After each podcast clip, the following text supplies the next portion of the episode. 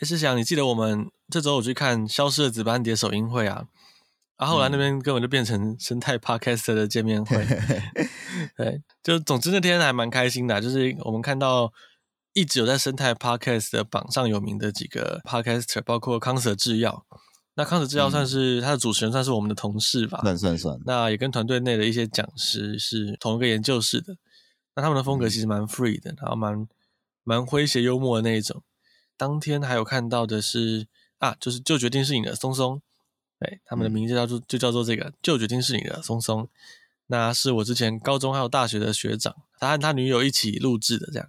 其实内容也很专业，嗯、但是风格就偏可爱一点，就跟我们跟我们和康 Sir 制药就是完全不同的路线这样子。嗯，那其实也很建议大家可以听听看啊。对对对，好了，那同时呢，就是。消失的值班点，我们还是要稍微宣传一下，就是这部纪录片已经上映了，那大家有兴趣的话，也可以就进戏院去看看这样子。嗯，没错。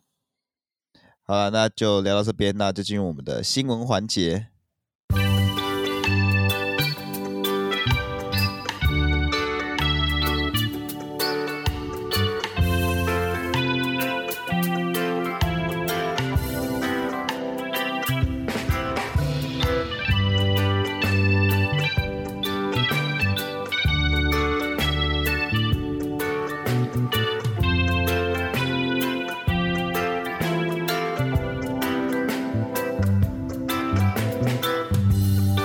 大家好，我们是 TPHA 台北城市狩猎，用轻松又有专业的方式带大家体验大自然的生态导览团队。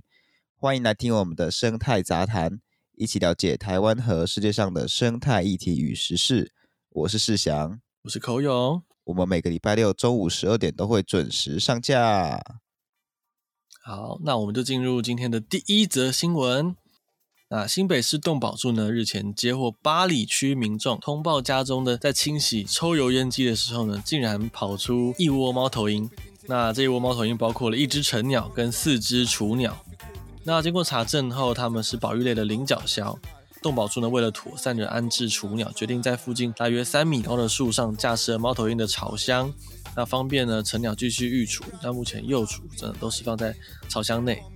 那大家可能看到这边觉得很新奇，就是，呃，我甚至一开始有在想说，这篇新闻是不是就干脆放在有趣新闻，跟这一年来被民众啊在奇怪地点发现的野生动物一起来讲一下，这样就是，呃，有点像动物逍遥一箩筐那样子。但 但其实后来我静下来仔细回想，就是，呃，首先就是大家还是要知道说，菱角鸮这种猫头鹰，它确实它筑巢在抽油烟机，确实可能是蛮少见的。但出现在都市其实已经不是新闻了。不过菱角鸮呢，它成功适应都市环境啊，并不是一个很单纯的好运或是一个奇迹这样子。这其实是一条蛮漫长的那种，就是血泪交织的的旅程这样子。那怎么会这样讲呢？其实我们纵观台湾的猫头鹰，有谁适应了都市环境吗？其实成功适应都市环境，并且在都市公园啊、校校园里面都会繁衍生息的猫头鹰，就只有菱角鸮了。那并不是说他们是小型的猫头鹰，那比较不容易被人发现，所以才能够成功。毕竟你看，像台湾很数量很多的黄嘴角鸮，还有特定季节数量会多起来的和鹰鸮这类小型猫头鹰，它也没有成功的打入人类世界，跟我们成为邻居啊。那因为呃，猫头鹰其实全部呢都算是一种异常敏感的生物，所以呢，其实早在两千年以前呢，虽然菱角鸮这种猫头鹰，它就会到郊区的公园绿地去觅食，但是呢，我们差不多从二零零五年左右才开始比较。有零星的在呃大台北地区发现菱角鸮筑巢的记录，这代表说他们从那个时候开始就是尝试着要在台北地区繁衍。那它会发生在可能台北植物园啊，或者是大安森林公园这种大型绿地。但是每次呢，就会造成说民众蜂拥而至的去拍摄啊，或者是在底下喧哗这样。所以呢，当初就造成了多起菱角鸮弃巢而去，然后留下幼雏或蛋在原地等死的这种悲剧。那也因为市民们。呃，非常敏锐的观察力，还有呢，配合上这种毫无规范的围观行为，所以导致于，呃，菱角鸮整体的繁殖成功率当时是非常非常低的。那甚至呢，可能恶化成，就是造成都市内的菱角鸮呢，呃，从此绝迹啊，或者是不再尝试繁殖这样。那后来其实是多亏了像地方鸟会啊、动保处啊、相关科系的师生等许多单位，他们通力合作。他们在菱角鸮出没的地点啊，不分昼夜的宣传，要轻声细语啊，不要打光啊，不要开闪光灯，呃，这些观念。然后他们还拉起封锁线，然后排排班，然后确保不再有爬树跟摇树的民众。之后呢，从二零一八年开始呢，大家发现说菱角鸮已经有很多在都市长大的后代，终于已经成功长大，而且也自己繁殖成功很多次了。那从到现在为止，台北市呢才开始出现我们已经。日渐习惯那些神经很大条的菱角鸮。那现在其实有许多个体对民众的干扰，已经产生呃非常优异的耐性。就虽然说，因为现在民众整体素质已经提高了，所以大家已经不再需要排班，然后高强度的宣导跟管制，但是依然会有民众有偶发性的违规，就突然间开闪光灯啊，然后突然间打光，或者突然间在白天的时候在底下大声叫，想要让领角鸮把眼睛打开这样子，这些都还是会发生。但这些行为目前已经很少很少会造成领角鸮弃巢了。那到这这边我们就才知道说，林角鸮对于这个都市环境的适应呢，终于成功了。那这个成功的背后，其实大家也要想到有这背后有多少爱鸟人士无偿的付出，以及多少只青鸟被吓走之后呢，饿死在巢中的雏鸟和就是完全呃连孵化机会都没有的蛋，我们才能够迎来了这种人与动物之间的和谐。那现在呢，愿意进到都会公园啊、学校啊，跟我们和平共处的，其实也才一种猫头鹰。那台湾的猫头鹰其实非常多种，其他种类呢，目前全部都被我们吓得还躲在山林里面不敢出来。对，所以每次我们看到野生动物在都市里面比较奇怪的地方繁衍的新闻，其实都有一点小感动，就是会觉得说，这又是一个成功适应都市的案例嘛。那其实我们就并不会单纯的以一个猎奇的心理去看这件事情。对，对，不过。在口勇讲完这段充满爱与希望的发言之后呢，我觉得大家还是要思考一下，今天领角鸮之所以可以适应都市这样的地方，我其实觉得很大一部分是因为他们够厉害，就不管是学会如何适应，还是说后代变得比较不敏感，但不管怎么样呢，都是领角鸮的事情，他他们厉害，他们做到这些事情。而我们人类这边呢，真的有做到，就是真的不会有人再去破坏领角下的桥，这这种事情是就不会做的。呃，这个其实是超级不文明的事情，就本来我们就应该知道不能这样做。那至于说不用闪灯啊、不喧闹啊这种，其实还是看得到，就是一群人围在一起，然后就是闪灯啊还是怎么样，甚至呢更不用说，之前我们还有提过诱拍啊、喂食这样子的行为。对，那当然，我不是说刚刚口勇所说的就是大家的努力没有效果，我不是这个样子的。民众素质确实有所提高，不然我们在这边讲这些东西的时候，大家听到应该想说啊，这这个很重要吗？对，那不会嘛？大家会知道我们讲这些东西该做的不该做的是重要的，那就是说明大家就是对这些东西是有所认识的。那我只想说，这样子的成功中还是有很大程度的运气跟。幸存者偏差在，那呃，我们不应该因为这样的一次结果，就是呃林角鸮这样的一个案例，就沾沾自喜这样。对，尤其是在台北市，还是有很多被呃，我不就觉得还没有完全提升到有那么有素养的拍鸟人，但他们他们会觉得台北市领角鸮已经够已经够不敏感了，所以呢，他们就会嗯、呃，他们还是会开闪光灯。然后他们会一群人约一起去，然后我之前遇过一团，我就看到他们晚上在开闪光灯拍领角鸮的宝宝，然后嗯，我就过去跟他们说尽量不要开，然后他们就说不会啊，我们我们有讲好，我们降低那个影响，我们所有人都是倒数一起开闪光灯这样子，然后我就看到他们都一起开闪光灯，然后我就觉得我觉得超荒谬，其实就就是那个闪光灯就是可能会惊吓到可能。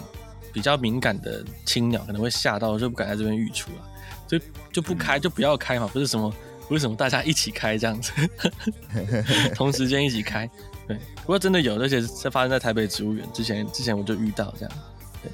呃，我觉得这件事情很很微妙了，很难很难办。就是我也会拍照，然后我也喜欢这些动物，嗯、所以我可以理解要开闪光灯的。的心情，因为在晚上嘛，就要拍照嘛，你想要拍好看的照片，对啊，所以就就得要这个样子。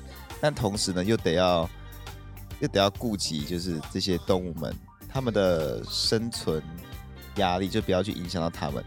这两件事情是我觉得就很像是我们在呃，可能路上看到漂亮的女生啊，帅帅气的男生啊，我们就想说，哇，这个我不知道，可能，那你嗯，哎，不会吧？想想拍照。我举一个不好，我举个不好的例子，对，any anyway，就想要跟他们更认识，还是还是怎么样？对，哦、可是。可是你你去贸然的跟这些陌生人打招呼，可能会对他们造成一些，他们可能不会不开心，或是对他们就造成影响嘛。所以你就会做出权衡。那有些人会真的去做，那有些人不会。那有些真的去做的人呢，同时也上了新闻，进了监狱。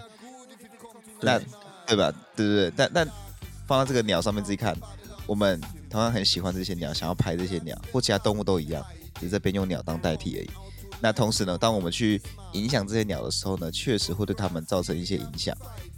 那这时候我们我们如何选择？那这就是呃，我我觉我觉得是我们每个人的价值观跟我们所受教育在发挥作用的时刻，这样子。对，就是其实台湾台北，尤其台北地区，因为大家宣导还是比较比较勤奋一点了。然后你在看到台北市出没的猫那个领角鸮的雏鸟啊和巢位啊，其实大部分的照片都是白天拍的。因为他们眼睛都闭起来在睡觉，这样子。好，那我们应该这则新闻就到这边结束。好，那我们进到今天的第二则新闻。哦，这则新闻也蛮有趣的呢。呃，就是因为网络上呢流传柴山有猴子下山逛全联超市的影片。高雄市有多名议员在五月十一号的议会中提及这种猴子下山的现象，在柴山已经成为常态，并且表示他们。非常关切潜在的人猴冲突。那其中呢，议员，嗯，你知道猴子下山在干嘛的吗？猴子下山要过马路啊？为为什么？为什么？然后我只是猴子为什么要过马路？猴子下山干嘛？来点名呢？不是孔。欸是孔子哦哦，是孔子下山来点名吧？哦哦哦，我是猴子哦，那没事。猴子，好烂哦！还是你记错那个，记错那个俚语。好，不要吵，不要吵，不要吵，继续继续。好，那在这个议会中呢，其中呢，议员李乔如呢就有提议说，透过帮猕猴结扎来抑制它的数量。对。那另外一位蔡金燕议员呢，则是希望透过富裕柴山猕猴原有的食物链，然后呢，让猴子不用下山找食物。农业局长张清荣最后则表示说，柴山的猕猴数量目前约有一千四百多只，而且结扎的争议很大，需要开公听会听取各界的想法。哎，试想你确定这则也不是有趣新闻吗？结扎猕猴，哎，大家是不是帮猫狗 TNR 就是？TNR，就是结扎后原原放这样子，就是不知道大家是不是做这个做到就已经疯掉了，所有动物都要用这一套。我看到这个新闻的时候，我才真的疯掉，好不好？我觉得这个很，反正这个很明显，我觉得就是猫狗 TNR 造成的后续效应呢。那我我们这边没有要讲猫狗 TNR 好还是不好，而是说使用这些词的人不懂这些方法的内涵跟使用情境，他们只捕捉到一个很单纯的逻辑关系，也就是说。动物啊，不管是什么动物，反正动物太多呢，等于要处理。那要处理又不能杀动物，所以就把它全部结扎。但这我完全就是没搞清楚为什么要用 TNR，甚至连现况是什么都没有搞清楚哦。我觉得首先一个很简单的逻辑就是，我们为什么要对流浪猫狗使用 TNR？它背后的逻辑是，我们还是希望野外的这些猫狗族群最终是要消失清零的，就是我们希望。它们在野外的数量是变少的。那猫猫狗那么可爱，为什么它的野外族群要消失呢？是因为它们是严重的外来入侵种，不止对台湾当地的生态造成严重的破坏，甚至也可能伤害到我们人类。那回来看看台湾猕猴是这个样子的情境吗？我觉得听众可以在这边就稍微想一下，台湾猕猴跟呃猫狗是不是一样的情境呢？那如果稍微想一下呢，可能有些人就会想想说，诶。呃，我其实不知道台湾猕猴现在到底台湾有多少只诶，那我可以这样子就直接使用控制族群的方法吗？或是有人想到说，呃，人猴冲突多啊，不见得是猴子数量就很多哦，可能只是我们住的地方很相近而已，我们都使用很类似的地方来生活。那这就对了嘛。就是其实很简单，你会发现说，我们好像还需要查一些资料，做一些调查，那才能去说，呃，要去动用什么减少族群的手段在原生动物身上。嗯，那另外我觉得就是当动物跟人发生冲突后，第一步就想着要减少动物族群，是很危险的想法。对，就如果说动物不是因为族群过大才跟人类发生冲突，而是因为我们去跟它竞争空间，所以才产生冲突，那你去减少它们的数量，不是很奇怪的逻辑吗？你这种感觉就是这地方是我的，你们通给我，通给我消失，不不准给我住在这个地方。就如果说今天是因为族群很大，它那个族群。呃，因为某些原因，所以过大，导致于他们可能甚至对生态系、对人类都会造成影响的话，那我们在充分调查确认之后，会有人使用这种控制族群，就是减少他们野外数量的方法。的确有人这么做，可是它的情境就是我刚讲那个样子。那如果今天只是因为我们都共用同样的地盘，然后你就要把那些跟我们使用同样地盘的猕猴全部清光光，不是因为就是他们数量过多还是怎么样？那这个这个很可怕哎，这个想法很可怕。对，所以我们更应该做的事情，其实是要去调查，呃，台湾猕猴的分布状况啊，他们不同地方的族群密度啊，与人冲突的热点啊，改善这些地方的步道设计等等等等。其实刚刚有其他议员也有提到类似的讲法。那这个目的是要创造所谓的第三选择，而不是要么减少猴子数量。那要么是减少我们人类数量，二选一，就这些都不对。嗯，其实，在全球来说，也很少看到去结扎野生动物的情况啊。那这个有一个很大的问题，就在于第一个，刚刚事项已经大部分讲过了，原生原生物种然后，第三选择的问题。呃，再就是，其实我们目前已花了很一段时间去调查，才知道说，原来猫跟狗的结扎率要达到百分之八十以上才是有效的。那多少以上才有效呢？对于猕猴，我们是没有任何资料的，然后也并不是单纯说这个动物一年生几胎几只就可以拿来估算，你还必须要考虑到它们的呃族群内的行为、族群间的互动、族群间的交流、个体的移动距离跟族群的移动距离，全部都下去跑模型之后，才能够知道百分之多少的结扎率才能够达到你所谓的减量的效果，然后百分之多少才能够达到几年这些清零的效果。但是问题是。去做这种高强度的结扎，就是最终就是会让这个族群被清零，然后在清零前也会面临一个老化的状态。你是真的希望这种社会性的野原生物种被清零，然后或者是在后期面临族群老化的这种呃很痛苦的一个一个景象嘛？其实也我们当然都不希望这样子。对，所以比起支持结扎的李巧如议员，我们去看一下另外一位议员呃蔡议员他提出的见解，值得大家思考。那蔡议员表示说，呃，人和如何共处在柴山一直是个难题。那农业局的人人员他们教导民众以三不政策，也就是所谓的不碰触、不喂食、不干扰来应应。但当猕猴已经入侵到住家的时候，便很难做到这三件，呃，这三件事情。那他建议请相关学者先了解猕猴的习性之后呢，并让柴山猴子的自然食物链有一定程度程度的富裕。让猴子呢不用跑到山下觅食，从源头下手解决问题。但对此，农业局长呢张青荣有更细部的回应，表示说，台山的猕猴其实有特殊性。他这边讲的比较委婉哈，那我们待会再解释一下所谓的特殊性，也说他们容易跟市民生活会有重叠。那局长表示说，这段时间干旱，可能食物链也减少了，导致于猕猴往山下移移动，寻找食物跟水源。对。那我觉我觉得，呃，从富裕食物链的角度出发，会是生态人们喜欢听到的答案。对，像我当时，对我当时乍听之下觉得通体舒畅哦，这个很有观念。但其实当处长提到呃许多问题点之后，也让我想到说，柴山的猴群确实有特殊性，他们的行为呢，已经短时间内不可逆的被改变了。也就是他们知道人类会有食物，人类的食物比较好吃，他们已经知道这个事实。那所以他们或许呢，就算山上的食物够多，还是会受到游客和市区的食物所吸引。对，嗯，所以单纯的富裕自然的食物链，这样子去处理事情，可能并不会如想象中那么的顺利。那所以这件事情确实也还没有讨论出一个十全十美的解方。那通常灵长类这类智力比较高，而且具有社会性的动物，它们造成的人兽冲突，通常都难以快速的解决。那嗯，台湾的台湾猕猴并不是世界上的特例，你去放眼世界，看到非洲国家的狒狒，那亚洲跟美洲的许多种类的猿猴，它们都有造成类似的问题。对，那我我觉得大家也可以想另外一个例子啊，有一种动物叫智人，嗯，现在的智人的那个行为已经被智慧型手机啊，这种很很多游戏啊给给改变了。你你要说这些智人能够回复到过去？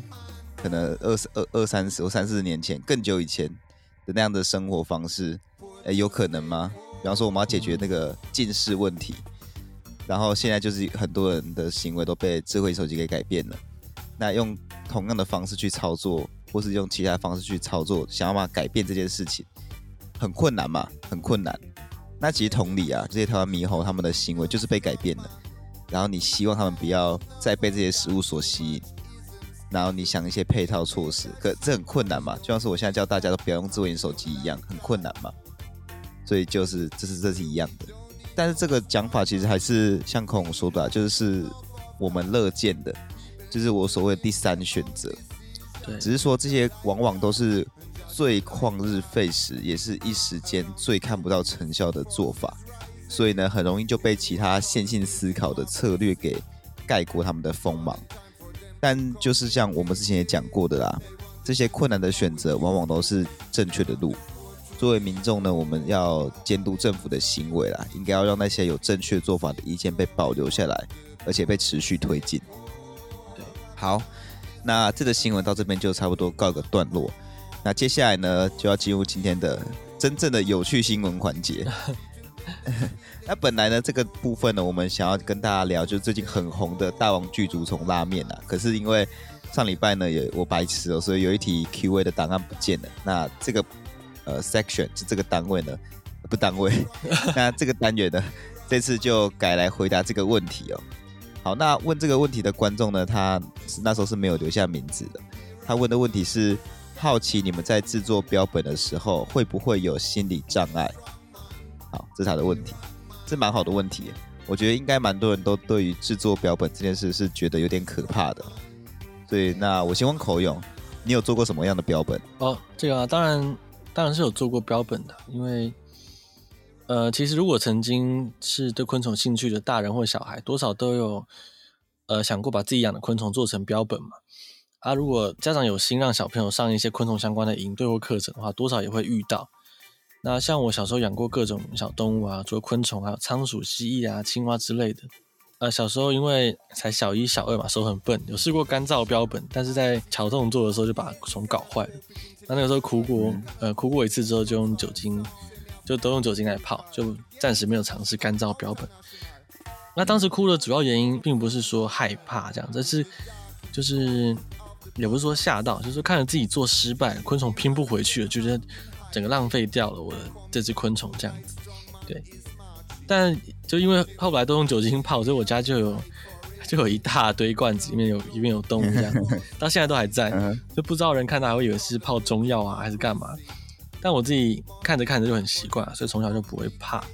那至于制作标本，呃，干燥标本的话，是我呃从小学开始参加台大昆虫营，就是你们西藏主办的台大昆虫营。然后开始学习其他的标本，然后我被教导了比较专业的标本制作方式。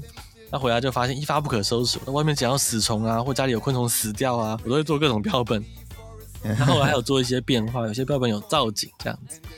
然后后来又发现有有造景的标本，它保存是另外一门专业。所以后来那批有有造景的标本，到我大概高中左右的状况都不太好，大部分都丢掉了。嗯，对。人家上了大学，又陆续学了基本的玻质标本、骨头标本，然后还有之前干燥标本的保存方法，这样子，甚至还有教植物标本，嗯、就是我们会用我们会用那个报纸或者是铁板去压植物，把它压扁，然后再烘干这样子。有的是直接风干，有的是用去烘箱烘干。对，但总就觉得这门专业很美，就是它可以把物种生前的讯息保留在人间。例如，如果它的鳞片、毛皮或甲壳很美。那一定有方法能保存，那是什么什么方法呢？那就是标本的专业这样。那如果说这种生物的骨骼也很有特色，一样也有制作骨头标本的方法，这样有时候甚至呢，我们又回归到了我最开始去用的那种浸泡标本。那有些鱼类跟软体动物的浸泡标本也是一门学问，有些可以保留 DNA，让后续的分子鉴定可以使用；有些液体它不会把动物身上的颜色洗掉，同时呢，也可以让标本的浸泡在浸泡的状态下不会腐坏，这样子。那总之，总之就是当我们看到其中的美的时候，害怕就会消失了，就是至少我是这样想的。但当然，当然就是 也是有同学跟我同科系的，他就是有不同的标准。对，反正人本来就百百种啊。野外采集到的动物尸体要做标本，他那那个同学他都没有问题。但他自己养了好几年的鸟，他要拿要要他要不要做标本，他又不敢。那后来挣挣扎了好几回之后，决定就去土里埋起来。啊、呃，这个问题的其实做刚空讲那些。我查了一下，就是可能有哪些心理障碍。那我大概把它分成三个种类。第一个是会觉得很可怕，那毕竟面对就是动物的尸体嘛。那第二个呢，则是尊重和道德的问题。简单来说，就是说处理这些动物的时候，会不会觉得类似呃心痛啊，或情感投射，或是做出不尊重生命的行为之类的。那最后一个呢，则是有点像情感丧失那种感觉，就觉得说。哎，这些动物就跟物体没两样，所以有点像是害怕，然后伦理跟无情这样子。就有些人可能觉得说做标本会有这样的心理障碍。那孔孔，你觉得你有吗？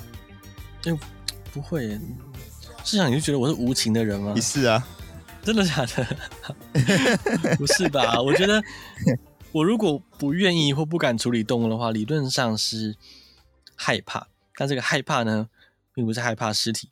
其实是害怕，呃，糟蹋这个动物，因为动物的身体非常珍贵，一只动物就只有一个身体，好像是废话。不过就是因为这样，所以糟蹋就糟蹋，就会觉得嗯很浪费。那我会很担心，说我没有处理这种生物的技巧或技术，或者是是不是有人比我更熟悉相关的技术，那我是不是应该交给他去处理？然后我也会去想到生态的层面，有的生物我们会在野外呃看到尸体，那第一个想到的是。诶，这种生物目前还需要更多的样本资料吗？还需要更多的标本吗？那我有任何比较好的目的或理由会需要处理这具尸体吗？那如果都不够好，没办法说服我自己，或是有太多太多我自己私欲的成分在，那我就会把尸体留在远处，就让它进入生命的循环之中，变成食腐动物和真菌的食物，而不要把它带走。那上面讲的那种，呃，害怕跟伦理的话，也是有啦。理论上，人类标本我就真的不敢弄，还是还是有个极限在。感觉我到了这个层级，其实心里也会有障碍。就像我看恐怖片里面，杀人魔在那边搞一些血腥的场面，我也是心里会整个毛起来。嗯，猫起来吃爆米花。我操！好。还有就是，我们看网络平台上有一些嗯比较戏虐的标本。但是我看过有把老鼠的标本放在小小断头台上面的那种，那种，嗯，被说是有趣标本什么的，我也是觉得很不能接受。就是明明你可以用其他素材去制作一只仿真老鼠，你硬要用真的尸体，然后你说是艺术这样子，对我来说这就是有点带着糟蹋跟戏虐在。但是这是对我来说啊，因为艺术的这个范畴有时候它的深度真的是太深，呃，有可能是我真的不够不够懂不够懂这方面的艺术。但反正我手机划着划着看到那种，我就是皱眉头直接划掉。然后如果再出现第二次，那那个那个做那种标那种标本的账号，我就会直接封锁了。其实，对，哎、欸，我你你要讲这个让我想到我高中的一个英文老师，那、嗯、他说他很喜欢看那种变态恐怖小说，他也在上课的时候就跟我们分享说，有一部小说，他就是那个杀人犯呐、啊。哎、欸，等一下等一下，我我怕这段讲的会大家会不会引起不适感。好，接下来我要形容一段。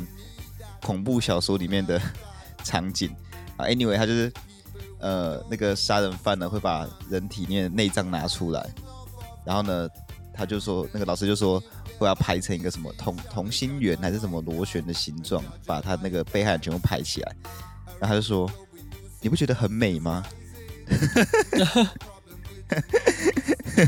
哎、可是有那个你知道有一部电影那那个人母，他有一个。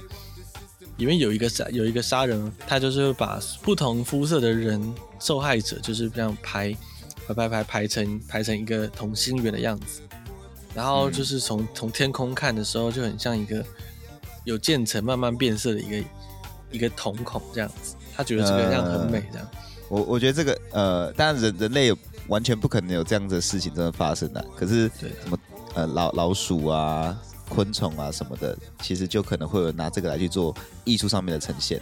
那到底这个是不是艺术，还是它的艺术的内容怎么样，就是就是见仁见智啊。我们这边不多做评评论。对，像你去看蝶画，就是就是拿蝶蝴蝶的翅膀拼成的画，就是上百上千只蝴蝶拼成一幅很大的画。然后呢，对对对，对，用蝴蝶的翅膀的颜色去拼，然后大家也是欣赏说好美哦这样子。对对对，哎，顺便再打个广告，这一段有在《消失的纸板店》里面出现。对，没错，我我从里面偷来的。好啦，那换我就我也讲一下我自己怎么看待制作标本这件事情了。嗯。首先呢，我要说就是每个人都有自己的想法，那可能呢有听众认同我的想法，那不代表其他做标本的人呢都是有一样的想法的。那反过来也是哦，可能有听众不认同我们的想法，但可能其他有做标本的想法你们就能够接受。所以我们也也没有否定其他人理念的意思，那我们只是讲一下我们自己的想法。OK，这个 警告标语讲完。好，那我的想法是这样子哦。可怕这件事情呢，我是觉得还好，可能是因为我自己做的是昆虫标本的关系哦，和人差太多了。那面对死掉的虫呢，也不会觉得恐怖。又因为呢，昆虫是外骨骼的关系哦，跟我们的骨头是长在里面的，是不太一样。所以看起来呢，死掉后不会有那种什么皮肤表面腐烂的状况，就跟它生前长得差不多。那至于伦理问题呢，首先我不太会为了单纯漂亮好玩而抓虫哦，因为我自己知道我不是一个很爱惜东西的人哦，所以一来我不会单纯为了漂亮好玩就制作标本，大部分都是有研究需求才会做。二来呢，因为昆虫跟人差太多了，潜意识上也不会有太多的情感投射。那哎，顺便岔题一下，就是这也是昆虫作为研究材料的好处之一哦。就情感上还是法规上，就都一样。嗯，那最后就是呢，对我而言哦，我是以族群跟物种的角度在看待不同生物的，而不是以个体的角度在看待不同生物。就当我今天收了一个标本，我不是想要一个特别大、特别美的个体，而是想要这一个物种的资讯。所以呢，这也回到常常会有人问我，就是他问说，那你这样抓一只呃一只昆虫，野外不就少一只吗？那我答案是对，但也不对。对的地方是确实哦，物理上就是有一只个体被我从野外拿走了，但不对的是，一个族群在野外的数量本来就是变动的，而这样抓一只的行为呢，只要还在变动的范围内，对整个族群就不会有影响。所以对我而言呢，这样看起来，对于这个物种就是不会有影响，对，所以这就是我的想法啦。那顺便再插个题哦，有人可能会想说，好，那这样子那个尺度应该放在哪个地方？就是抓多少才对族群没有影响，或是有影响？那些被我们说是乱抓的人呢，可能也可以宣称说他们抓的量在容许范围之内啊，什么之类的。那我必须说，这个就是门道了，也就是专业研究者的专业技能。那刚刚解释了可怕跟伦理的问题，最后就是用做标本会不会导致情感被剥夺的这种心理问题。那我必须承认哦，我想听到前面就是我用相对理性的角度来陈述的人，应该也有感觉，就我的确不会像对待一个生命一般那样慎重的对待我的标本哦。但我到现在其实也无法分辨，我是因为天生就是因为这样的个性，所以才就那种情感剥离的感觉。还是说我是做了标本之后才变得就是没有情感，就是无法分分辨这两件事。嗯，对，那大概就是这个样子。无情的男子，我的，对我我家没有钢琴，就是无情的男子。对我也我也不会弹任何的琴，我是无情的男子。不过这就是我们的想法啦。对，对于这样的问题，嗯、因为毕竟我们就是回答一下自己的想法，因为他们是问我们两位主持人嘛。那我们就是这样子，对对对，不回答。可能你会觉得我们有点主观，可是，哎，自己回答当然就主观啊。这些就是老实跟大家 呈现我们的我们的想法。好，没错。好啦，那呃，这个坑也填完了。今天的节目呢，就到这边告个段落。那喜欢我们的频道呢，记得到各大 Podcast 平台给我们五星好评。对于我们或什么其他生态议题有兴趣的，也欢迎透过骚到的赞助连接，或是我们的 Google 表单跟我们说哦。另外，我们除了 Podcast 之外呢，还是一个叫做 TPHA 台北城市狩猎的生态导览团队。目前呢，已经带过两三百场的夜光活动。如果想观赏野外的蛇啊、蛙啊、鸟啊、哺乳动物，甚至是平常没看过、不会注意到的昆虫，都欢迎到 Acupass 或是脸书寻找 TPHA 台北城市狩猎来找我们哦。那也提醒一下，我们今年呢新推出了四天三夜的恒春深度生态旅游活动，在这个活动当中呢，也可以看到是真正平常看不到的锁链蛇。那我们名额非常非常的有限哦，目前只剩下几个位置了。相关资讯会放在资讯栏。我觉得尤其欢迎北部的朋友，就除了垦丁大街之外呢，让我们从另外一个角度带你们认识恒春这个地方。那今天是这个样子，我们就下次再见啦，拜拜，拜拜。